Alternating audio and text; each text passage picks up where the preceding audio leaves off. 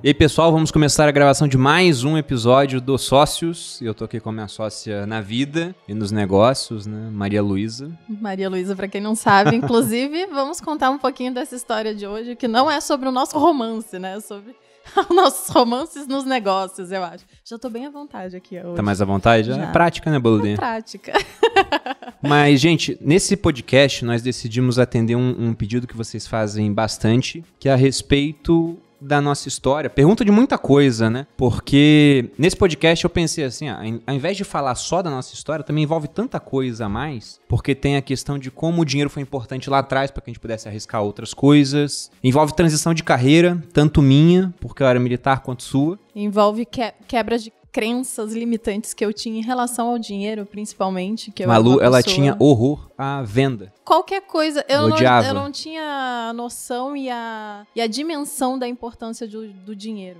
De uma forma bem, bem geral, assim. Ela não queria trabalhar com isso, viu, no final da Eu sou faculdade. formada em ciência política, para que vocês. É, a gente pode começar, a saibam. gente pode começar por essa parte, inclusive, porque foi após o final da sua faculdade que começou nossa transição de carreira, tanto pra você quanto pra mim um tempo Exatamente. depois. Conta um pouquinho disso aí, Boludinha. É, eu fiz ciência política, mais por. Passei ali, fiz ali, né? Eu não tenho vergonha nenhuma de falar isso. Eu tava meio que. Tive dificuldades em passar na, na faculdade, depois, mais pra frente, descobri o porquê disso. Eu tenho um problema de aprendizado, tenho dislexia, mas não vem ao caso isso agora. E aí eu fiz ciência política, gostava da faculdade em si, mas não foi uma coisa que, que eu queria trabalhar. Eu acho que, acho que vem ao caso uma observação sobre isso, sim. Sobre a, sobre a dislexia? Porque, por exemplo, quando eu fiz a, a prova do Enem, tinha lá a orientação, que era ler a prova toda e depois você começa a resolver, né?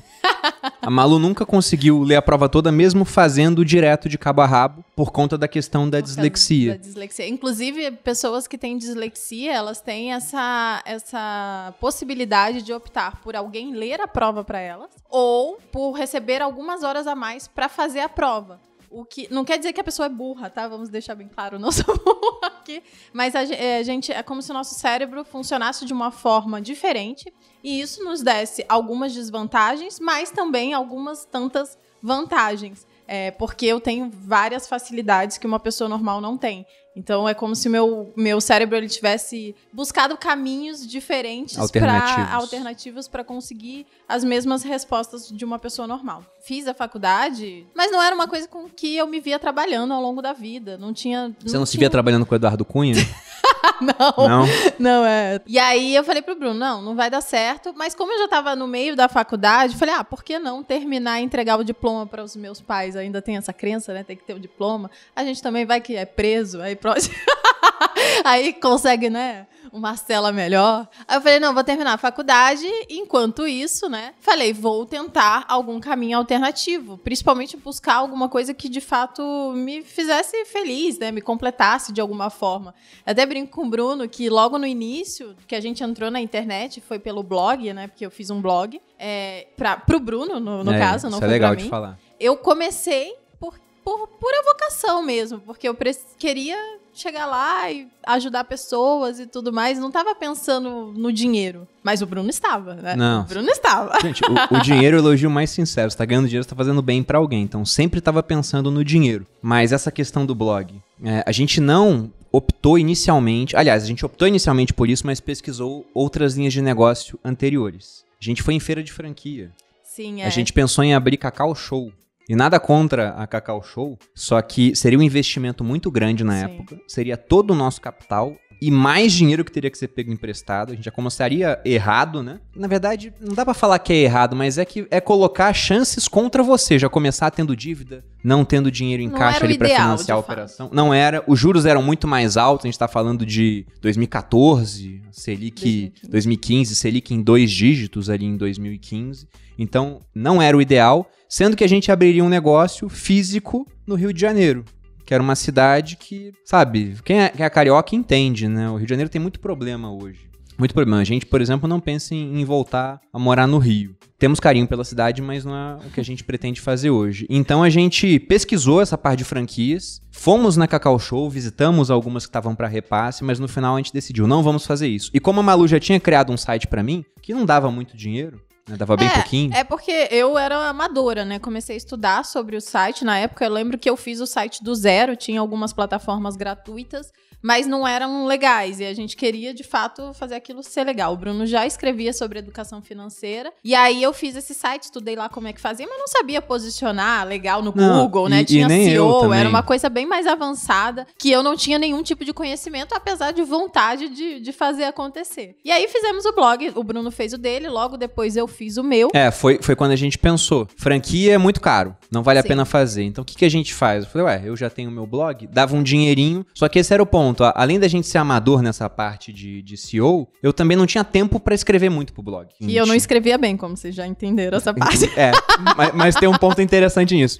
Porque eu pensei, a gente não sabia que a Malu tinha dislexia nessa época ainda. É, nessa época não. Mas eu pensei o seguinte, eu não tenho tempo para escrever. E mesmo assim o blog dava uns mil reais por mês, né? Já era Sim, alguma coisinha. De AdSense. E era dinheiro extra, porque a gente vivia do dinheiro que eu ganhava no exército. Aí eu pensei, bom, por que, que você não cria um blog seu? O meu era você mais rico. E aí você abastece com conteúdo, você gosta desse assunto de lifestyle, de alimentação low carb, era o que a gente fazia. Ainda faz, né? É. Embora de uma maneira um pouco mais flexível. Por que, que você não faz isso? E eu não sabia da dislexia. Então ela ia aí trabalhar escrevendo. Escrever, e eu né? pensei, poxa, ela vai ter bastante tempo para escrever. E eu também pensava que o nicho de emagrecimento era melhor do que o de finanças. Não, não, vamos, vamos estabelecer aqui os padrões do meu dificuldade para escrever. Eu escrevo bem, tá, gente? Eu tenho, eu não tenho problemas, eu escrevo. Só, só que, não repara alguns errinhos. É, só que passa erros de português português se eu não estiver bem atenta. É, algumas construções. Enfim, não é tão bom quanto poderia ser, né? E, tem o, e não é prazeroso, vamos dizer assim, né? O Bruno tinha um emprego fixo naquela época, né? Ele tinha, ele era militar, ganhava. De fato, era, era uma segurança. A gente tinha segurança, podia é, arriscar, testar, fazer outras coisas. E aí eu tava lá. Não era uma coisa que me dava muito prazer. Eu escrevia, estudava bastante já sobre o assunto, principalmente sobre low carb na época, que foi o nicho que eu comecei. E Bem, fui indo, fomos indo. O investimento era pequeno para criar o, o site? Exato, era muito pouco, né? Era mais tempo. Na época também abri o Instagram, mas o Instagram era totalmente diferente do que ele era é hoje. Era só foto. Né? Que é há 5, 6 anos atrás era só foto e a gente escrevia lá, não tinha ninguém olhando praticamente. Não, hoje é... mesmo, postei uma foto lá no Instagram, tava vendo a foto, eu repostei de 2016 e não tinha nenhum comentário. Mas eu tava lá, firme e forte. E eu também lembrei, eu até falei com a Malu, que quando ela repostou essa foto que não tinha comentário, eu lembrei quando a gente foi numa feira de franquia há dois anos, e lá eu tinha visto uma franquia que no começo do site eu tinha escrito sobre ela, que eu achei que era uma franquia bacana. E ela tinha crescido muito desde então. E eu fui visitar o artigo que eu tinha feito sobre ela, e no artigo tinha dois comentários. Um era da Malu falando, ótimo artigo, e o outro era eu agradecendo. Eram os comentários que a gente tinha no site. Era muito bom. A gente sempre, eu sempre ia lá, né? Fazer, enaltecer o trabalho dele. Mas aí que tá o ponto. É.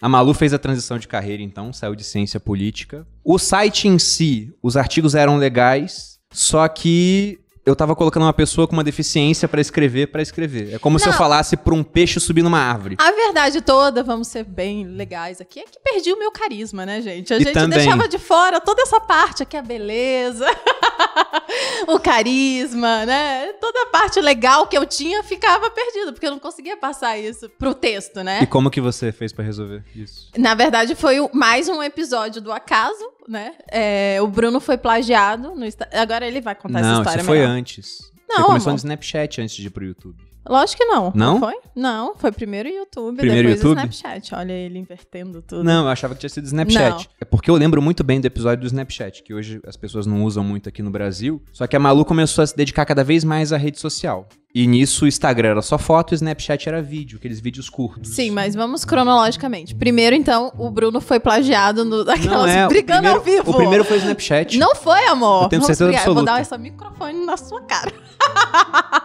Eu não tinha ideia de criar canal no YouTube antes do, do Snapchat. Dá pra você falar logo? Não, eu tô falando, eu tô certo. Você corta essa parte, alguém corta essa parte, por favor. Mas eu tô certo. Não tá, amor. Não foi no dia tá do bom, plágio. Então. A gente não sabe qual foi a ordem que foi, mas o Bruno vai contar de acordo com a ordem dele, porque é leonino cabeça dura. Vai. O Malu começou a dedicar mais tempo à rede social. E para mim, rede social era perda de tempo. Eu falava isso direto para ela. Para de, de fazer Snapchat e vai escrever pro site. Só que ela começava a fazer Snapchat. E aí tava fazendo, fazendo, fazendo, e eu falando, para de fazer isso, para de fazer isso, não adianta nada, vai escrever pro site, porque no site a gente ganhava dinheiro do Google com os anúncios, para quem não entende, né? Naqueles espaços publicitários que você vê em sites, dá pra exibir anúncios. E aí quando a pessoa vê os anúncios ou clica no anúncio, o dono do site ganha alguma coisinha. E além disso, também dá pra colocar coisa pra vender no site. Então, a minha cabeça na época era, escreve pro site pra gente ganhar dinheiro com o site. Até o dia que a Malu me mostrou que tinham 500 pessoas assistindo ela no Snapchat. E 500 é um número baixo hoje em dia para rede social, que você vê pessoas com milhões e milhões de seguidores. Só que na época que ela me mostrou isso, eu pensei no quartel que eu trabalhava,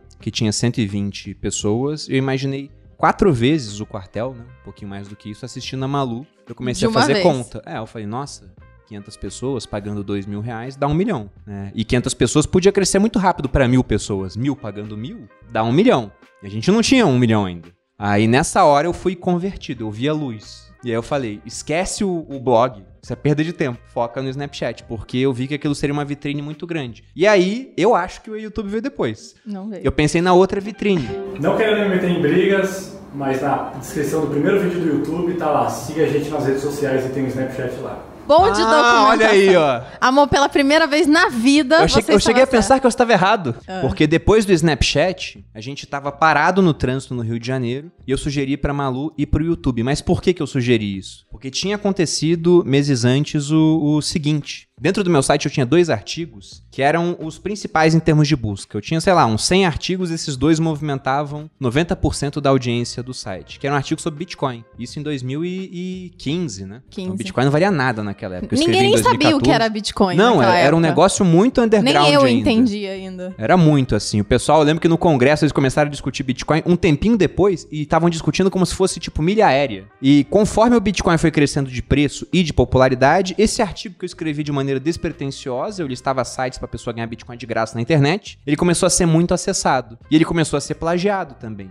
E geralmente aquilo não me incomodava. Até que um cara, eu tava no YouTube, e eu vi que um cara tinha feito um vídeo, Com o título seus- inclusive era igual ao do meu artigo, e quando eu entrei ele tinha plagiado o artigo todo a ponto de nem mudar o meu nome, porque eu, eu tenho o hábito de fazer perguntas pra mim mesmo, né? Mais Bruno, e ele botava lá, mais Bruno, e ele nem chamava Bruno. É, porque ele mostrava É. na tela o artigo do Bruno. Ele mostrava o meu artigo no site dele e, colo- fez um vídeo Uhum. sobre isso. E colocou os links pra que as pessoas. é, porque era como na época ganhava, mineração. ganhava uma né? comissãozinha por levar o cara pro site. Você ganhava isso. E essa pequena comissão, inclusive, juntando, né, ao longo dos anos aí, a gente acumulou nove bitcoins assim. A gente foi vendendo ao longo do tempo, não guardamos até agora. A gente comprou mais depois também, né? Mas deu um dinheiro bem legal na época. Só que quando eu falei com o YouTube sobre isso, eles falaram: olha, o site realmente é um plágio, mas no YouTube não é. É uma nova obra, porque ele poderia ter filmado o seu site e seria um conteúdo novo. É a voz dele, é a maneira como ele explicou. E eu pensei, é, eles estão certos sobre isso, realmente. Aqui não, não é plágio, né? Ele só fez um conteúdo baseado no meu conteúdo. E o pior é que ele tinha muito mais acesso no vídeo do que eu tinha no artigo. E o canal dele nem era grande. É que naquela época o YouTube ainda era mato, né? Ninguém tava lá muito posicionado, as pessoas não faziam um conteúdo assim. É, muito... comparado a hoje, É, sim. era mais. Era uma coisa diferente. É igual as redes sociais hoje são bem diferentes do que eram. Eu acho que ali não tinha tanto conteúdo como tem hoje. Você vai lá e pesquisa, né? Não, um alguns dos tema. maiores canais que existem hoje nem existiam naquela época. Exatamente. Era é um mais. Ah, era mais entretenimento também e tal. Mas quando eu vi aquilo, eu pensei, bom, eu tô no quartel, né? Vou ficar colocando a cara em rede social, acho que não vai dar certo. Mas a gente tá parado no trânsito, eu sugeri pra Malu de fazer isso. É, por que, que eu achava que não era o Snapchat não tinha vindo antes? Porque eu tinha zero traquejo com a câmera, eu tinha um problema gigantesco em falar com a câmera no início, tanto que os meus primeiros vídeos são um desastre. Até um hoje tá lá o primeiro eles vídeo. existem, eles estão lá, né? Os conteúdos são bons, mas é assim, tra ah, ah, ah, travando pra falar é E horrível. bem artificial, E né? bem artificial, então não tinha muito de mim lá dentro. Mas aí foi, né? Foi difícil, na verdade, eu primeiro ah, dar o braço a torcer pra ir. Porque o Bruno falou, ah, você é bonita, você fala bem, é, você é carismática, vai, faz o conteúdo lá. Tem uma coisa que eu sabia que ia arrebentar em rede social de boludinha, que era o seguinte, eu já tava vendo no Snapchat as pessoas interagindo, comentando, rindo, chorando com ela. E a Malu tem um negócio que, que eu gosto muito, que é, ela tá falando, ela ri no meio da fala dela, sozinha. e volta a falar assim, e eu fico olhando aquilo e falo, nossa, é muito espontâneo, né? Quando eu falei pra ela, vamos pro YouTube, igual todo mundo, ela teve objeções. Ela falou, ah, mas a gente não tem câmera. E a gente tinha, era a câmera do celular. Que era péssimo na época. A gente tinha um S5 no começo. A gente comprou o S6 logo depois, na primeira semana, caiu no chão e rachou a tela. Mas a gente Não continuou usando pra pobre. filmar. a gente continuou usando. Então a gente tinha a câmera, igual todo mundo tem. Aí a Malu falou: Nós não temos luz. A gente entrou, tava parado no trânsito no Rio de Janeiro pra ir pra academia. A gente entrou no YouTube e viu que tinha vídeo ensinando a fazer luz caseira. Softbox, a gente fez, inclusive, uma das melhores luzes que a gente tem até hoje. A gente tem uma ainda delas guardada. Mas E essa é- luz viajou com a gente pelo Brasil, Feito inclusive. de papelão, papel alumínio, um pau de selfie enfiado. Num balde de whey. não, esse era o tripé. Mas era, era um cano de PVC num balde de whey. Depois Era. eu fiz, com a ajuda de engenheiros, Aham. Que ficou um- muito melhor. Que é, fiz dava uma armação levar, com, né? com PVC pra Dava ficar. menos vergonha pra levar pros outros Dava. lugares. Eu lembro que a gente gravava com algumas pessoas, a gente foi gravar com a Nanda, por exemplo. A gente levou um monte de, de balde de whey com areia Nossa. dentro. A, a Nanda gente- tinha uns 40 mil seguidores na época, era nutricionista dos globais, e a gente chegando com um balde de whey cheio de areia pra gravar com ela. Sem vergonha nenhuma, né? Tipo, E a gente também deu muita sorte nesse início, porque ninguém falava do que você falava no YouTube na época. é, o meu nicho era inexplorado no YouTube. As Todo mundo tava no Instagram. em outras redes sociais, é, as nutricionistas que falavam disso. E aí eu falei, putz, vou falar de um jeito super fácil, né? Acessível. E mostrar pras pessoas por amor, literalmente. Mas o Bruno tava lá pensando nos cifrões já. Eu não, eu ainda tava. Por é, amor ao dinheiro. É, por amor ao dinheiro. Mas por que, que eu faço questão de dizer isso, né? Porque é, quando eu falei no início que eu não tinha essa pretensão de ganhar dinheiro, né, com as redes sociais, não é que eu não queria ganhar dinheiro, eu queria ganhar dinheiro para me sustentar, queria ganhar dinheiro para, né, ter uma vida legal. Eu não tinha noção de que eu precisava ganhar dinheiro e que o dinheiro faria grande diferença na minha vida, na vida de outras pessoas e me ajudaria a ajudar a gente, né? Então, eu demorei ainda a passar por essa transição e entender que as redes sociais também me trariam outros meios de ganhar dinheiro, não só no AdSense, essas coisas assim. É, o AdSense, até hoje, é um dinheiro muito pequeno. Muito pequeno pra gente. Então, inclusive ano passado foi um dinheiro quase inexistente, porque tanto a Malu quanto eu, os canais ficaram desabastecidos. Uhum. E o que, que eu via como dinheiro na- nas redes sociais? A gente tinha uma vitrine muito grande. Sim. Porque o canal da Malu, a partir do momento que a gente criou, e foi muito doido isso, a gente criou ele tipo em, em abril ou maio. E eu tava pedindo transferência pelo exército pra ir embora do Rio de Janeiro, porque eu não aguentava mais o Rio com Copa do Mundo, com Olimpíada. Eu tava na brigada paraquedista, era, uma loucura, assim, as coisas mudavam o tempo todo. E eu queria, sabe, sair, mudar de ambiente, porque a gente ia ter que voltar pro Rio um tempo depois pra fazer um curso, como capitão era obrigado a fazer no exército. E aí o meu plano era, saio do Rio, fico dois anos fora, quando voltar, vou estar com 30, já vou ter juntado pelas minhas contas o, o 1 milhão, e a gente sai. Quando eu pedi transferência, foi em março, o resultado só sai em dezembro de pra onde a gente ia. A Malu criou o canal em abril, em dezembro tinha 100 mil inscritos, e por mim a gente não iria mais embora, mas aí já era, já. É, Já foi tinha muito saído. rápido e, e não era nem questão de dinheiro, a visibilidade gigantesca, né? Foi, eu tinha muitas visualizações. É legal dizer, né? Eu falava de alimentação saudável. Como o Bruno diz, é difícil achar algum anunciante. Então, finanças hoje dá mais dinheiro no YouTube do que Muito mais. do que emagrecimento, porque é mais fácil você achar lá As casas de é, research no geral, é, eles pagam muito Érico. Rocha, todas essas pessoas pagam coisas altíssimas pra aparecer lá na frente dos vídeos, enquanto o cara que produz alface não, não vai pagar, né? Então é, eu, eu Não, tava até- em grande desvantagem, apesar de ter bastante visualização nos meus, nos meus vídeos. na Até aparecia comercial da Nesfit em vídeo que você metia o pau no Nesfit. É, tinha isso. Mas É, aparecia, certo, porque eu acho né? que eles viram, ó, falou Nesfit, então bota um, um comercial. Mas era muito pouca a renda que a Malu tinha do canal em si. Era coisa de alguns poucos dólares. Eu lembro que demorou alguns meses pra gente pegar assim, ah, já dá pra fazer um- uma compra é, grande assim no supermercado, né? Então era muito mais vitrine pra algo acontecer depois. Só que a Malu tinha uma resistência com venda. Inclusive eu tava conversando com ela já, só que santo de casa não faz milagre, É. né? E a gente foi num evento que acabou mudando um pouco sua cabeça quanto a isso. Foi, a gente foi. Foi em 2016, inclusive. Foi esse nesse evento. mesmo ano. Aham. Esse, esse ano foi incrível, aconteceu um monte de Foi, coisa. Várias coisas, várias transições incríveis. Porque a minha objeção com a venda, e aí é legal dizer isso também, porque eu acho que tem bastante gente que tem isso, mais do que a gente acredita. É porque eu não via, parecia que eu tava me aproveitando das pessoas de alguma forma, o que não faz nenhum sentido, porque quando você vende algo de qualidade, geralmente você tá solucionando algum problema daquela pessoa, né? Ou você tá ajudando ela de alguma forma, no caso aqui de no meu nicho, tá ajudando a emagrecer, tá ajudando a ter uma autoestima melhor, tá ajudando várias coisas, né? E a pessoa, na verdade, ela quer te pagar por isso, porque é uma forma de retribuir, é uma forma de se comprometer. Reciprocidade. É, exatamente. Então, eu tinha esse problema e demorou muito tempo pra eu mudar. E a gente foi nesse, nesse evento. Foi um evento que ele é baseado, na verdade, o livro Os Segredos da Mente Milionária, do Tir Harv Eker, que é um, um best-seller em finanças há muito tempo. Ele é baseado nesse treinamento, que é o Millionaire Mind Intensive. É feito algumas vezes, eu não sei como é que tá agora, ah, não né? deve estar funcionando. Deve estar não funcionando, deve estar sei. sendo online, mas ele era feito em alguns locais do mundo, tantas vezes por ano. E o evento em si, pra mim, não teve tanta coisa nova, eu já tinha lido o livro. Inclusive, o evento era meio que uma estratégia da empresa. De vender Botava mais. é, 1.500 pessoas no auditório, cobrando acho que eram 700 reais na época de ingresso. E lá dentro vendiam uns cursos de 6 mil, de 8 mil. Aí no final, vendia um pacote com todos os cursos por 40 mil. 40 mil era muita grana Aí eles pra gente na um época. desconto de como se fosse, sei lá, 20, 30 mil É, reais. tipo, somando todo, todos os cursos dava 70 mil. Aí comprando tudo de uma vez dava 40. Só que, porra, 40 mil, né? É um Só que, só que foi muito bom pra gente ver algumas coisas. A Malu já tava menos resistente com venda, acho que lá também acabou essa objeção. E um outro ponto foi que foi lá que eu tive a primeira vez a ideia de fazer um evento físico. Eu fiquei assombrado com aquilo. Eu falei, meu Deus, as pessoas vieram. Tá cheio, elas estão comprando mais ainda no evento, estão saindo satisfeitas daqui depois de deixar 40 mil reais na mão do pessoal que organizou. E foi doido que eu lembro que tinha uma pessoa do meu lado e começou a vender esses cursos, né? 6 mil, 5 mil. E ela falando, nossa, o pessoal tá comprando, né? Eu comentando, caramba, o pessoal tá comprando. Ela, ah, coisa de doido, não dá pra comprar não. Aí na hora que os caras fizeram a oferta de todos por 40 mil, ela levantou e saiu correndo. E, E foi foi comprar. comprar, porque era tipo os primeiros que chegassem no balcão, ia conseguir. Aí a gente ficou assim, se olhando, sem entender E ela nada. tava falando comigo, não, é coisa de doido, não sei o que. Ela foi lá e, e foi comprar e falou: ah, foi um descontão, né? Vou querer levar tudo. Eu falei com a Malu, agora a gente tem uma vitrine.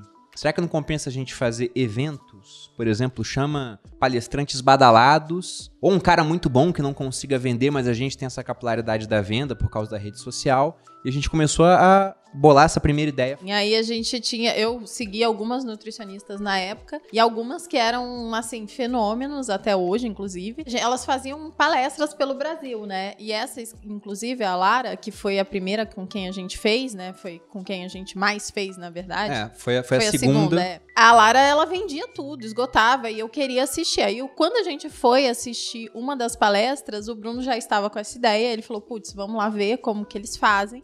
E vamos fazer também, vamos contratar essa pessoa.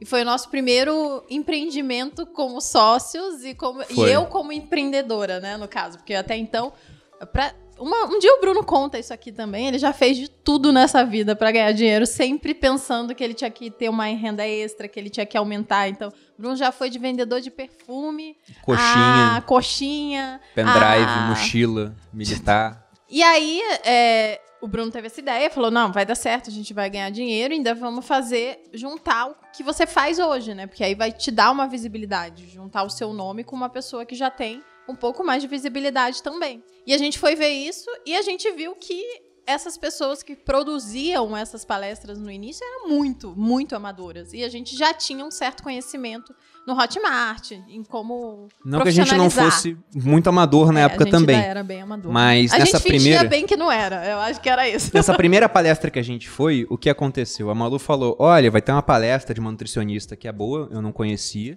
E ela falou: Ó, vai ser lá em Vassouras. A gente morava no Rio. Eu pensei: Ah, perto, né? Relativamente perto, Não pra gente é, dar uma tá? olhadinha. Não era tão perto, não, estrada de mão A dupla. gente nem viu, mas não era. Pois é. Mas não era tão longe, o ingresso em si não era caro. Era numa faculdade de medicina lá em Vassouras. Eu falei, vamos comprar então. E eu lembro que o processo de compra foi assim. Eu mandei um e-mail falando que queria comprar. Eles responderam o e-mail falando o preço e a conta pra, na qual eu devia depositar o dinheiro. Eu fiz a transferência, mandei o comprovante por e-mail e eles me responderam depois falando suas vagas estão confirmadas. Só que nisso teve um fim de semana no meio ainda, então demorou uns três dias a, a transação. E um tal de vai e volta de e-mail. Pois é, tran- muito ida e volta. A gente já vendia pela internet. Eu pensei, só criar uma página de venda, que isso tá automático, é, é na hora, né? Fomos na palestra e lá assisti, gostei muito do conteúdo. Eu não conhecia até então o conteúdo da Lara. E de lá a gente saiu conversando, né? E aí fechamos uma, uma primeira palestra. Só que antes de fazer essa palestra, eu nunca tinha feito uma palestra paga. Eu falei, vamos fazer uma outra pra testar. E a gente tinha a Nanda, que era uma amiga, tinha um quadro no canal da Malu já, também nutricionista. E aí contratamos a Nanda. Na época, o, o esposo dela também, o, o Rafa, que era um personal também muito badalado, para dar essa primeira palestra. Fizemos um evento pequeno, um teste. A ideia era sair no zero a zero. Conseguimos, antes dos impostos. É, a gente ainda Aí depois eu descobri. amador, né? Eu É, depois eu descobri o leão que- comia uma parte. Exatamente, não era sobre o lucro. Minha empresa era no simples, a gente tinha que pagar um imposto sobre a receita oferida. Então, se eu gastei, vamos supor, 10 mil para fazer a palestra e ganhei 10 mil, eu tive zero de lucro. Mas eles queriam uma parte dos 10 mil que eu tive de receita. Mas fizemos a palestra, seja, foi bom. Saímos no prejuízo. Saímos no prejuízo, mas a foi- é. Pagamos pela experiência. O custo do aprendizado. E aí depois a gente organizou essa primeira palestra que a gente fechou com a Lara que e esgotou em a- 24 horas. A gente botou pra vender e antes demorava pra esgotar, essa esgotou muito, muito rápido. Foi muito boa a palestra, foi bem rentável pra gente. E aí depois disso a gente fechou uma série de outras palestras com ela e aí cometemos um erro, porque a gente fechou uma série de outras palestras pelo Brasil. A gente achava que Rio e São Paulo, que eram os eventos que deram muito certo, iriam se repetir em outros locais. Então palestra em Manaus, e aí ficou muito longe pra ir, pra organizar, os preços eram mais altos, acabou que o, o ticket foi mais baixo, aí deu um prejuízo que ah, praticamente anulou um outro evento que tinha dado lucro. Só que isso eu já tô adiantando, porque depois que a gente fechou várias palestras, saiu minha transferência. A É. gente ia pra Boa Vista. Eu era militar ainda nessa época. E aí fomos transferidos, eu e a Malu, saímos do Rio de Janeiro. Boa Vista é capital de Roraima. Busquem aí um, um mapa do Brasil, vocês vão ver que é um dos estados mais ao norte. Faz fronteira com a Venezuela. Já estava começando o problema dos venezuelanos vindo aqui pro Brasil, entrando ali pela fronteira com Roraima. E Boa Vista é a maior cidade do estado. Naquela época, Roraima tinha 500 mil habitantes. Metade disso era na capital e as outras cidades era coisa de 20, 15 mil. Enfim, uma das era primeiras cidade cidades. bem precária na época. Não, não era precária. Ela tinha toda uma estrutura. Sim, Só que era, era capital, pequena e a era- internet era ruim. E quando a gente chegou lá, quartel novo, tudo novo, e o trabalho da Malu também novo, numa localidade diferente. E quando a gente foi tentar subir o primeiro vídeo, que demorava coisa de 5 minutos no Rio de Janeiro, demorou umas 4 horas É, pra subir. foi. Aí todo vídeo que eu ia subir no YouTube demorava horrores. Só a Oi tinha internet lá naquela época. Não sei como é que tá agora. É, né? e, e aí a gente viu que ia ser uma grande dificuldade trabalhar com internet num lugar onde a internet era precária. A partir daí já acendeu o, o, O alerta. a- o alerta, né? E aí foi uma série de acontecimentos depois também, que o Bruno gosta de contar detalhes, né? Ele gosta de contar porque os detalhezinhos. O diabo está nos O detalhes. diabo está no detalhes. Que no final das contas fez com que a gente adiantasse todos os nossos planos e o Bruno largasse o exército, que estava previsto para pouco Só mais quando de voltasse. dois anos depois, né? A gente ia ficar em dois anos em Roraima quando voltasse pro Rio eu ia sair. Era o plano. E aí a gente falou, não, vamos. E aí a gente começou também a história de, de empreender mais. Ainda tinha várias objeções com venda. Né? Nessa época não queria vender nada, então eu já tinha uma audiência legal, tanto no YouTube quanto até nas redes sociais. O YouTube era maior do que o, o Instagram. É, na época era maior. Eu fazia o YouTube com muito mais fervor, né? Muita mais dedicação também. Eram dois vídeos na semana no mínimo, mas tinha semana que era vídeo todo dia. Sim, eu fazia. Era uma pegada forte. Mas eu não vendia nada, não tinha nenhum produto. Então a gente começou a pensar nisso, né? O Bruno, a gente falou, fizemos na época o Fórmula de Lançamento, Fizemos. que deu origem, né, a boa parte do que a gente fez depois. É, é bom falar que a gente comprou Fórmula duas vezes. Sim, é verdade. é essa história. Porque quando a gente foi criar o site, a gente pesquisou cursos legais para empreender online e achamos dois que a gente resolveu comprar. Era o Fórmula de Lançamento do Érico Rocha, que na época era uns 4 mil reais, isso aí lá em, em 2014. E achamos os Segredos do AdSense, do Jonathan Tayoba, nem sei se o curso existe ainda, que eram uns 300 e pouco. E os Segredos do AdSense ensinava a criar o site. A Malu foi lá, Que fez foi e criou o eu fiz, site. é. E o Fórmula de Lançamento ensinava a vender curso ou vender produto, fazer lançamento. Quando eu olhei aquilo comecei a assistir, eu falei, nossa, eu não tenho nada pra vender Eu não ainda. tenho né? produto, eu não tenho audiência, eu Produto, não tenho... lista. É. Eu mal tinha site, ela tava criando ainda. Aham. Eu pensei, isso não é pra gente. E aí tinha o prazo de garantia, a gente pediu a devolução no prazo de garantia, tudo certo, né? Devolveram pra gente. E aí, três anos depois, quando a gente já tava mais cascudo nesse cenário assim de curso, né, pronto, eu falei, agora a gente pode fazer uma fórmula de lançamento. Porque o que que tava acontecendo? A gente mudou pra Boa Vista, só que tinha muitas palestras programadas é, no Brasil. Tudo fim de semana. Então tava dando um. Na minha cabeça eu ia conseguir conciliar com o exército. Só que a gente já tava, devido à evolução tanto de bolsa de valores quanto aos juros de dois dígitos, e também queda dos juros, aí na marcação a mercado ganha um bom dinheiro. E o Bitcoin, que naquele ano começou custando coisa de 2 mil reais, Deu um e tava em 7 já, e terminou o ano em 20. Então aquilo fez nosso patrimônio dar uma, uma bela evoluída. Quanto ele tá hoje? fora. Ah, hoje tá uns 190 mil aqui. Olha que todo. loucura. E a gente achava que tinha valorizado pra caralho. E tinha, e tinha, É. né, de 2 para 20 no final do ano, mas o patrimônio tinha dado uma bela de uma evoluída, fora que ainda tava entrando o dinheiro das palestras, né? Sim. Que era um, um dinheiro legal que tava acontecendo. E aí eu fiquei super animado e eu falei, talvez a gente adiante os planos, porque eu já tava vendo essa questão da internet ruim, isso não tava legal. Só que teve um- uma coisa que foi essencial, que foi uma conversa que eu tive com o meu então comandante na época, que eu saí dessa conversa puto, saí realmente chateado, mas foi a melhor coisa que aconteceu naquele ano em termos de, de cair na real, sabe? De alguém te falar, olha, toma uma decisão. Porque eu tinha férias atrasadas, eu tinha chegado lá no, em Boa Vista com féria- férias acumuladas do Rio de Janeiro, porque teve Olimpíada, um monte de coisa, não consegui tirar férias. Eu peguei parte desse tempo pra gente ir pra São Paulo, a Malu ia fazer uma cirurgia, Não, mas é, depois da bem isso, cirurgia, mas tudo a. Malu não ia poder ficar levantando o braço, ia ter certos cuidados. Eu falei, ah, vou ficar aqui com você durante esse tempo. Só que assim que eu voltasse pra Boa Vista, ia ter um exercício de campo, né, um treinamento dos soldados. Então combinei com o meu comandante a data certa de voltar. E quando eu voltei, eu ainda deixei a Malu mais uns dias sem ninguém, Sozinha, é. sozinha. Eu fiquei super mal com isso, né? Porque era a pessoa mais importante da minha vida sozinha, em São Paulo, eu lá em Boa Vista, longe pra caramba. E assim que eu cheguei no quartel, tomei um esporro. Porque, segundo o meu comandante, era pra eu estar lá no dia anterior. Eu falei, não, eu tô no dia certo. Ele falou, você tá no dia errado. Aí eu ainda falei, não, eu tô no dia certo. De maneira educada, né? Era um, era um superior dele falou, Perini, você tá errado, cara. Tá errado.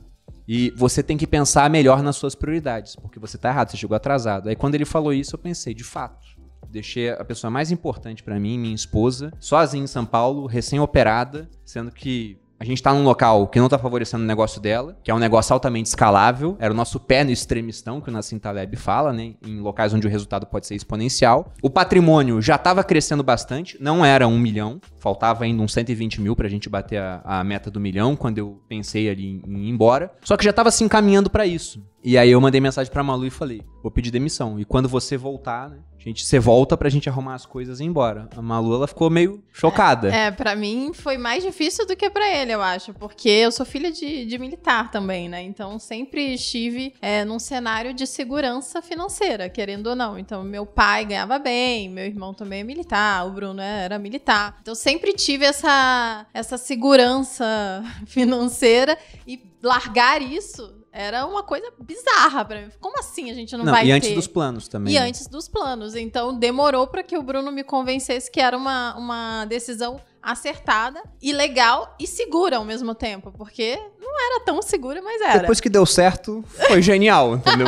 Mas havia, logicamente, risco de que as coisas não saíssem como eu esperava, que não né? evoluísse da forma lógica. Somos pessoas inteligentes, a gente sabe que a gente poderia ter outros empregos e ganhar. Não, foi justamente uma coisa que a gente pensou. Se Sim. algo der errado. que de porque, pior pode acontecer. É, a gente tinha um dinheiro que investido já dava mais do que eu ganhava na época como militar. Além disso, tinha um negócio da Malu que tava escalando bastante. E aí essa renda era o suficiente pra gente pagar o nosso custo de vida e sobrava. Só que era o custo de vida Anterior. anterior, lá do Rio de Janeiro, que a gente morava em Realengo. E aqui vale dizer que éramos pessoas muito mão de vacas, né? Muito, A muito gente- econômicas. A gente não tinha nada, eu não ia no salão, eu sou, eu era mulher totalmente diferente do que eu Não, sou ho- hoje. Hoje o que você gasta às vezes em um mês era o que a gente gastava em um ano. um ano, eu não de comprava roupa, assim. roupa, né? E não porque eu não gostava, né? Porque pra mim não fazia diferença. Eu tava em outro, tinha outras prioridades, literalmente. Então a gente era- não tinha nem imóvel em casa. É, a gente não tinha isso. Eu não tinha. Mas você não tinha sofá, como é que você não era pobre? Mas- Porque eu não queria comprar. Não, e isso eu eu falei pra Malu que era muito engraçado, porque geralmente o pessoal gosta de falar que teve um passado humilde, né? Então o cara que é rico, ele fala, ó, já fui pobre. No caso da Malu, ela tava falando, eu nunca fui pobre, eu era classe média. E o pessoal, você era pobre sim que eu lembro. Só porque eu Porque você não tinha assim. móvel em casa, você não tinha sofá, a casa era, era ruim, alagava em volta, que era a casa que a gente É. morava em Realengo.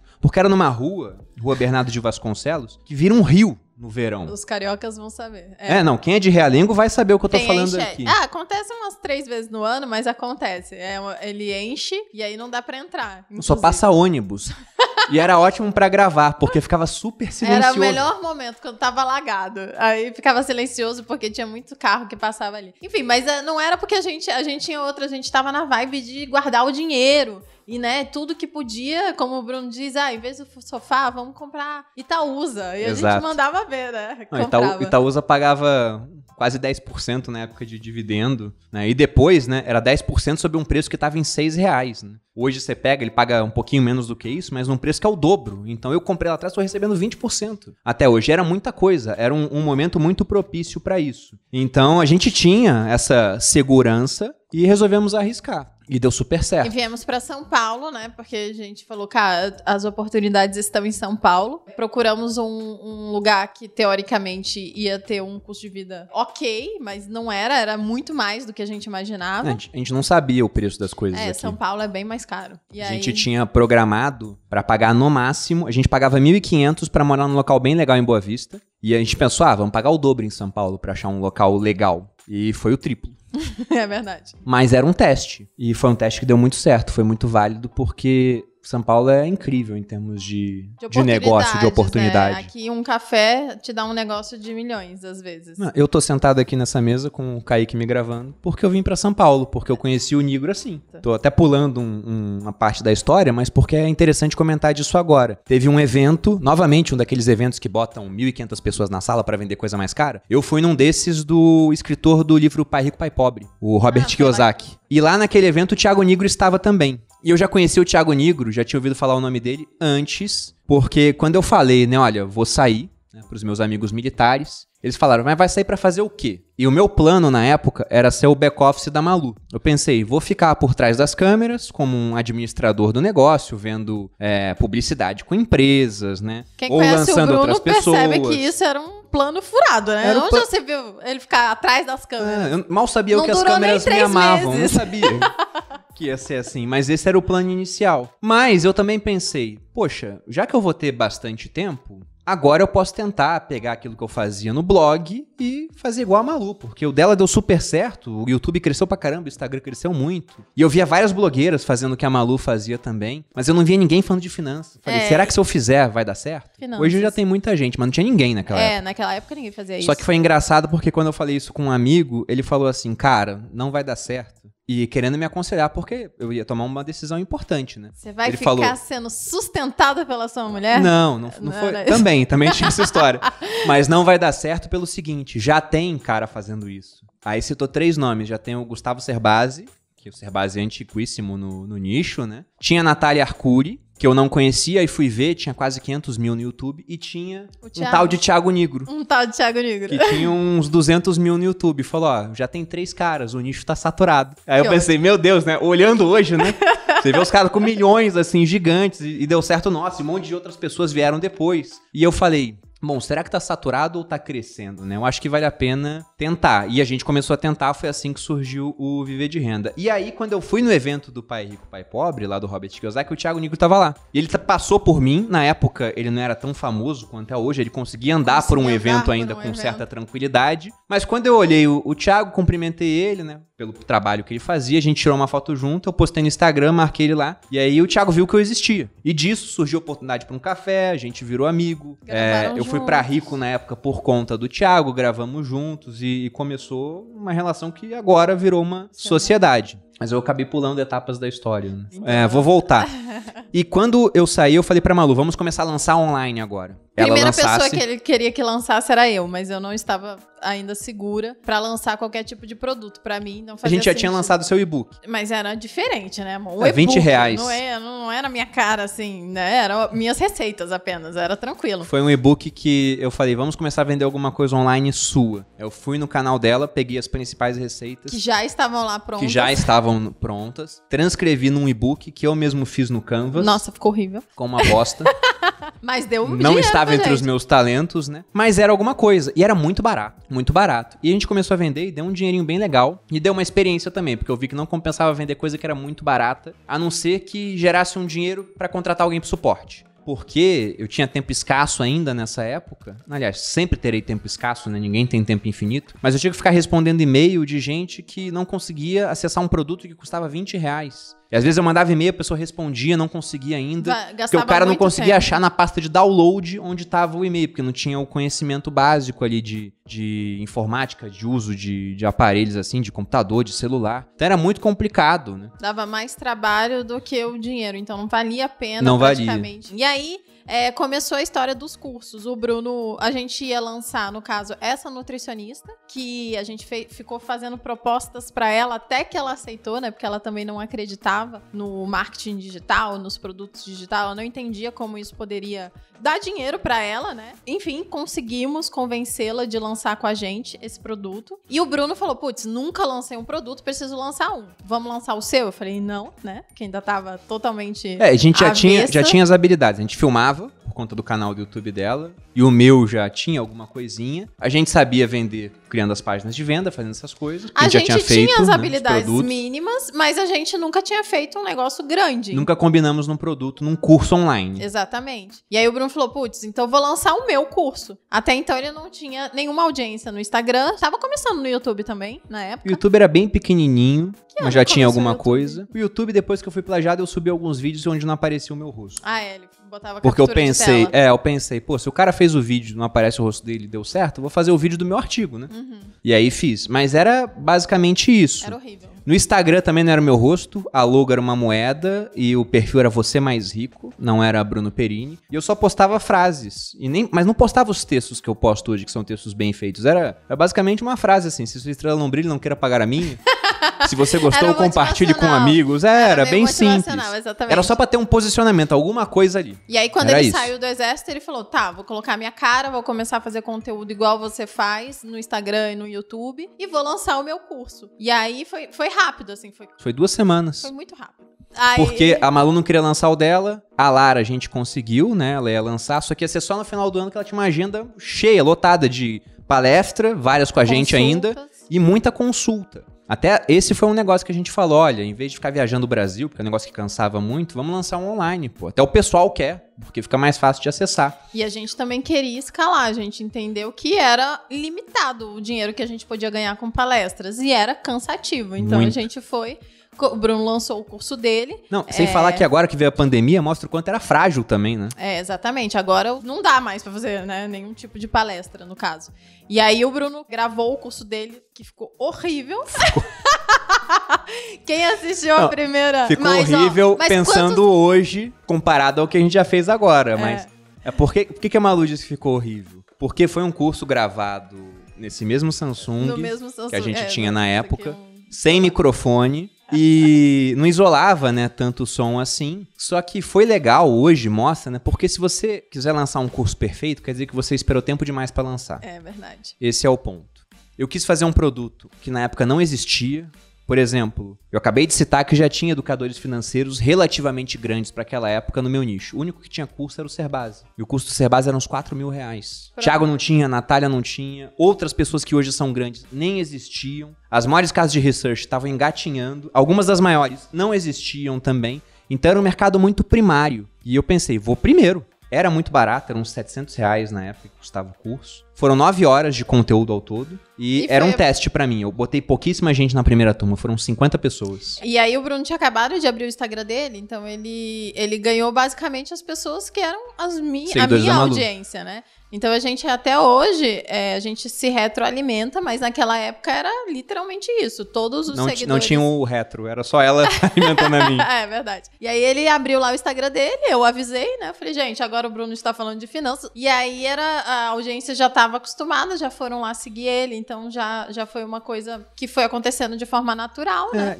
É, assim que eu comecei, eu já tinha 500 pessoas me assistindo. A Malu que fez o 10. trabalho de quebrar pedra mesmo, a parte assim, de, de conquistar o público. Porque quando ela falou, olha, o Bruno agora tem o Instagram dele, e o pessoal veio, eu comecei com 500, eu fiz stories durante 30 dias, eu mostrei que eu tava gravando o curso, as pessoas viram acontecendo, elas participaram ainda da criação de roteiro, porque eu pensei, ah, tinha uma divisão mais ou menos na minha cabeça do que eu iria fazer, só que isso foi validado pela opinião das pessoas e também pelo feedback dos alunos da primeira turma. 50 pessoas era pouquíssima gente. Eu pensei, eu vou dar Eu queria abrir 30 vagas inicialmente, nem 50. Porque quando eu era tenente, eu dava instrução para 30 soldados, eu sabia que eu dava conta. Então achei que no online ia ser igual. Só que 30 pessoas, até com 50 que eu decidi abrir mais 20 vagas, o, o grupo do Facebook era ninguém no grupo, né? Ficava as moscas. Mas eu tive feedback das pessoas, elas gostaram muito do curso. Até gravar o da Lara, eu lancei mais duas vezes e o resultado foi aumentando. No primeiro eu ganhei uns 30 mil reais e fiquei super feliz com aquilo. Porque era o que eu demoraria três meses no exército para ganhar. Isso foi acontecendo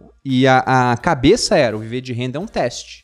É o meu laboratório para lançar outros cursos. Lançamos de nutrição, lançamos depois um da Malu de receitas. Que foi bem legal. Aí, aí então, foi o primeiro produto que eu de fato falei: não, agora eu vou fazer que era um produto que eu fiz com participação de uma chefe de cozinha famosa aqui em São Paulo. E aí foi super legal, ficou lindo, né? A, a fotografia do ficou. produto ficou linda, a gente cozinhando lá, comidas low carb. E na época eu cozinhava bastante, então tinha muita verdade naquilo, né? Mas a gente errou o preço. Vale dizer, a gente precificou errado. E aí eu não me senti tão confortável quanto eu poderia Malu fazer queria que fosse mais barato, né? Eu queria que fosse mais barato, não porque tenho problema com cobrar caro, mas porque eu achava que não que valia menos, porque ele valia bastante, mas a percepção de valor dele como eram receitas e receitas você acha no YouTube. No meu próprio canal tinha muitas receitas, né? É que lá eram receitas mais refinadas Sim, também, Sim, eram vale receitas dizer. mais refinadas, mas mesmo assim eu não fiquei à vontade. Então foi ótimo, né? Deu bastante dinheiro. Foi o primeiro, é, abriu a porteira, né? Já, já funcionou para alguma coisa. Mas ao mesmo tempo, me senti confortável em continuar com ele. Até que, depois de anos, eu achei. Depois de dois anos, eu finalmente encontrei o meu produto, que hoje é o Materializa, que é o produto final. E aí eu... você adora vender isso. É, e aí é muito fácil, né? Vale dizer isso. É e deu super certo também. para mim vender o Materializa e o Carnavaliza, que é uma, um desdobramento dele, porque eu gosto, porque eu acredito nesse produto, porque eu sei que ele agrega demais as pessoas e porque faz parte da minha vida. Né? Tem a ver com o que eu faço, com o que eu passo é, no Instagram e no que eu acredito como na minha vida pessoal mesmo. É, e é fácil vender, nem tão fácil fazer. Porque são dias e dias ali. É, e eu sou que... obrigado a fazer junto. o que, que é o Materializa? Vale, deixa eu explicar, né? O Materializa, ele, eu digo que eu tenho o melhor slogan que é faça dieta com a sua melhor amiga. Então eu não sou nutricionista, não sou personal, mas eu sou uma pessoa que faço dieta há seis anos e mais que isso, eu faço a minha dieta não parecer ser dieta. Eu eu coloco ela no meu dia a dia. Então eu acho que eu passo a forma, né, os mecanismos que eu utilizo para que a pessoa possa viver em dieta de forma natural, é, gostosa e que possa fazer isso na sua vida tranquilamente, assim. E tem nutricionista e personal lá orientando antes que alguém comece a encher o saco, né? Sim, temos, né? Eu tenho uma equipe contratada, eu tenho uma nutricionista, tenho um personal, tenho uma equipe de suporte. Então a gente passa ali, eu passo as dicas do meu dia a dia, mas óbvio, tudo com orientação de profissionais qualificados para isso. E o mais legal também é que ele é um programa que acontece todo ano e que as mesmas pessoas podem fazer. Então, eu demorei para achar um produto. Quando eu achei, eu demorei ainda para encaixar ele, fazer ele certinho, porque é, demanda bastante empenho meu, né, de fazer diariamente, né, porque eu mostro o dia a dia, eu mostro lá, eu mostro eu chegando aqui, bebendo água, tomando suplemento. Então são várias coisas, eu mostro de fato a prática daquilo e a pessoa consegue fazer e ela quer a minha motivação. Não, o maior indicador sempre. de que deu muito certo é porque muita gente copiou. e a cópia é o elogio. Né? Não é o mais sincero, mas é um elogio sincero também, é, né? Porque só... ninguém copia o que tá ruim, o que é, dá errado. Eu não, não fico chateada com a cópia por causa disso, porque eu sei que, que significa que é um produto bom. E também porque eu sei que é difícil pra caramba fazer e entregar qualidade da forma como eu entrego. Então pode copiar. Quero ver fazer igual daquela. a gente lançou de nutrição, lançou de receita, lançou de yoga. É, a gente ia lançar também um com uma cabeleireira, Bru Fabrício. Só que acabou que, durante esse processo de, de lançar outras pessoas, o Viver de Renda deu tão certo que a gente acabou abortando. Esse, uhum. por exemplo, do salão acabou que a gente nem lançou. Chegamos a gravar, só que a Bru ficou grávida também no processo, aí deu uma pausa, aí quando voltou já tinha estourado. Tinha acontecido a turma 8 do meu curso já, que vendeu uh, todas as vagas em 3 minutos. Na época foi um, um faturamento de mais de 2 milhões, que era quase o dinheiro que a gente tinha juntado até então, em 2 minutos. Foi. Então foi muito doido. Eu falei, eu vou focar só no viver de renda. Os outros produtos a gente foi é, desfazendo as parcerias, algumas aconteceram naturalmente, né? Simplesmente a gente viu que já não valia, né? As duas partes envolvidas a pena continuar, não tivemos briga com ninguém. E hoje a gente tem o meu produto, o da Malu, temos o da Ju, que a gente era sócio. Agora mudou, né, por conta da sociedade aqui, e o da minha irmã. Só que agora o meu produto não é só meu, porque eu passei a, a integrar, por conta do valor que Viver de Renda atingiu. É, eu recebi a proposta do Nigro de virar sócio aqui no Grupo Primo. Então, para quem está chegando da, das redes da Malu agora, por exemplo, até ano passado, a nossa empresa, né, era nós dois, e agora nós temos participação no Grupo Primo, eu e a Malu ficou com a empresa dela porque Malu Perini segue apenas o que Malu Perini pensa. é, eu gosto de ser minha eu própria gosto de ser é, mais independente nesse, nesse aspecto. Mas esse é um ponto muito interessante, gente, porque durante muito tempo a gente batalhou para resolver um problema, que era a questão de que a gente não tinha dinheiro suficiente, pelo menos não o que eu julgava que era um dinheiro suficiente. A Malu ela falou já várias vezes que ela nunca esperava ser rica assim durante parte da vida dela. Eu sempre esperei. Eu sempre falava, eu vou ser rico. É, eu lembro quando eu que, tinha Nem que eu não esperava, é que eu falei isso aqui, né? Eu não, não entendi a necessidade, eu não entendi o que dinheiro podia fazer por mim. Era só receber lá o salário, né? Trabalhar, receber um salário e viver uma vida tranquila. E eu não entendia que, né, depois, ah, os avós ficam doentes. Então eu tenho dinheiro aqui, não preciso me preocupar com isso. É, deixar o dinheiro ser coadjuvante, não o ator principal da história, né? E eu acho que é isso que o dinheiro faz pela gente. Então hoje em dia eu entendo plenamente o papel principal do dinheiro, porque não é mais uma preocupação. Pois é, o papel principal do dinheiro é não ter um papel principal na sua vida. Exatamente. Porque quanto mais você tem dele, menos tem que se preocupar com o fato de não ter dinheiro suficiente para fazer as coisas que você quer. Então, até foi engraçado outro dia, a mãe da Malu tinha mandado pra gente assim, e ela tava super pesarosa Chateada. porque o, o plano de saúde tinha aumentado quase que 100%. Foi. Porque além do aumento normal que tem todo ano, também mudou a faixa etária. E ela falou: "Nossa, tá muito mais É caro". porque a gente paga os planos de saúde da- É. de quase toda a família. Porque acaba que é, é um seguro, né? É melhor do que na- não pagar e na hora que aperta, vão correr pra quem tem recurso e eu não ia deixar um é um familiar ralo, meu na né? mão, pô. E, e vai saber qual vai ser a despesa de é, saúde. tem doença gente que. é um ralo, a gente nunca sabe o que vai Não, é. acontecer. Tem gente que acha que vale a pena. Ah, não, vou pagar plano de saúde, não. Faço uma reserva ali e vou tirando da reserva quando precisar. E que reserva que cobre, sei lá, 30 dias de UTI? Não tem reserva que cubra isso. Não de uma pessoa que tem alguns poucos milhões, né? Talvez de um, um bilionário, ok. Mas mesmo assim é muito mais inteligente. Paga um plano de saúde. Então a gente faz isso. E ela falou: será que tem que mudar? Vou pesquisar um outro. A gente falou: não precisa se preocupar com isso. Porque a, a gente banca, né? Esse tipo de coisa pra você ficar tranquilo. Então não tenha preocupação. Isso aconteceu por conta Foi do isso. acúmulo de patrimônio. Só que foi isso. Durante muito tempo a gente estava batalhando para ter mais dinheiro, mais renda. A gente construiu negócios muito escaláveis que geravam mais renda. Só que depois que esses negócios resolveram todos os problemas que a gente tinha até então, A gente achou um outro a problema. gente acha um outro problema. que era o fato de que esse negócio era muito centrado em nós dois, né? A Malu na parte dela, no braço dela dos negócios, e o meu na minha. Que a gente trata como braços coligados, mas separados. Então não mudou tanta coisa assim. Porque a Malu sempre pôde dar opinião no meu produto, eu sempre dei opinião no dela, mas no final quem decidia era sempre o dono do produto. É, isso é uma boa dica para quem empreende em casal aí. Exato. Porque não é fácil. Não. E nessa hora a gente começou a conversar. Temos que fazer com que isso aqui fique mais cara de empresa, porque se um dia, mesmo que a gente não vislumbre isso hoje, a gente quiser parar, tem que ser um negócio que a gente possa vender para outras pessoas. E isso era uma dificuldade. Porque como vender um negócio que depende totalmente de mim, Do que é o viver de rosto, renda, do né? meu rosto, do meu charme pessoal, Ah, claro. meu carisma, né? É, aí era um problema. E como é que eu faço para não ter esse problema? O Thiago veio e falou comigo. Nós temos o mesmo problema. Se a gente se junta, são duas cabeças para resolver um problema e o problema já é menor. Porque agora não é só você, não sou só eu. Somos nós dois juntos, com mais o, o Joel, com mais a Ju, que entrou também nessa sociedade. Então já são mais pessoas pensando na resolução. E muita gente gerando muito caixa. E com esse caixa, a gente pode comprar negócios que dependam cada vez menos da gente. Negócio que a gente pode alavancar, porque todo mundo, né? O Joel, o Thiago, a Ju, eu, Malu também, porque querendo ou não, ela ajuda a gente, mesmo estando de fora. Ela até brinca que vem resolver os problemas da gente Eu aqui. venho aqui, dou uns pitacos e vou embora feliz.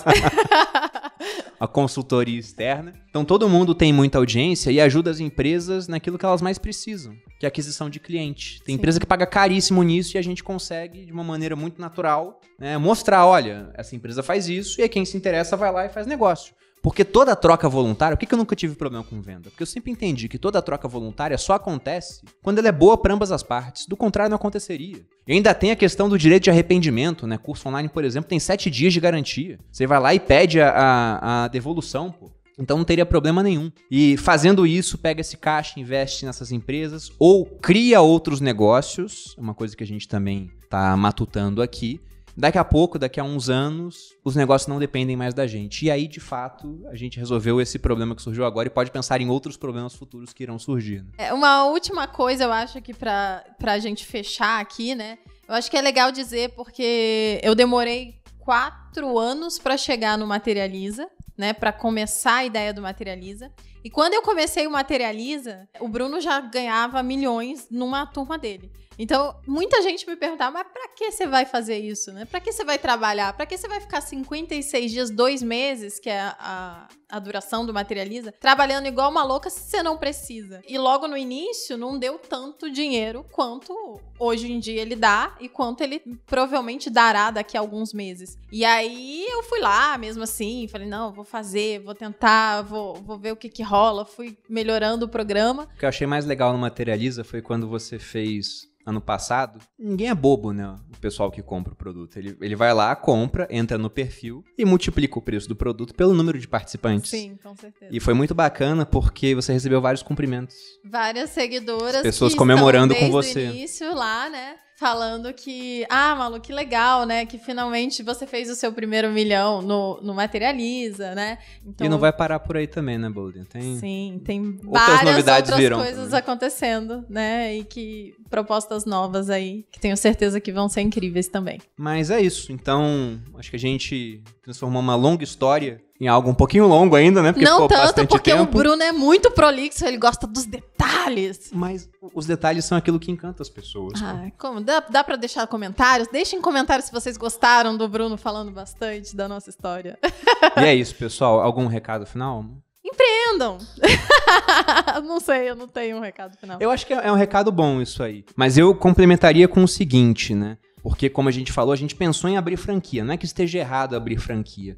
Mas empreendam de uma forma que, se der errado, porque pode dar errado. Aqui vocês estão ouvindo a história de pessoas que deram certo. Não, mas deu errado em pequenas coisas. Vocês notaram aí, não em foi um caminho coisas. em linha reta, né? Mas a gente tinha. Mas lógico. não foi um erro que tirou a gente do jogo. Se desse errado com a franquia, talvez a gente estivesse fora do jogo durante bastante tempo. Uhum. Então o ponto é: tentem negócios com uma parte do capital de vocês, onde se der errado, vocês perdem pouco. E se der certo, e por isso que o negócio na internet é tão bom, esse negócio pode mudar a sua vida. E é isso, gente. Altamente escalável. Fala suas redes aí, amor, para as pessoas. Me sigam seguirem. nas minhas redes sociais para quem gostou do charme, da, do carisma. é, Malu Perini. Só Malu Perini mesmo. Só Malu Perini? É, bem, bem conciso. Meu Instagram, Bruno Underline Perini. YouTube, Você Mais Rico. Só buscar lá, ou Bruno Perini também. E te esperamos no próximo episódio do Sócios, nosso podcast. Sigam também o YouTube. É isso, gente. Grande abraço e até beijo, a próxima. Beijo, beijo. Obrigada.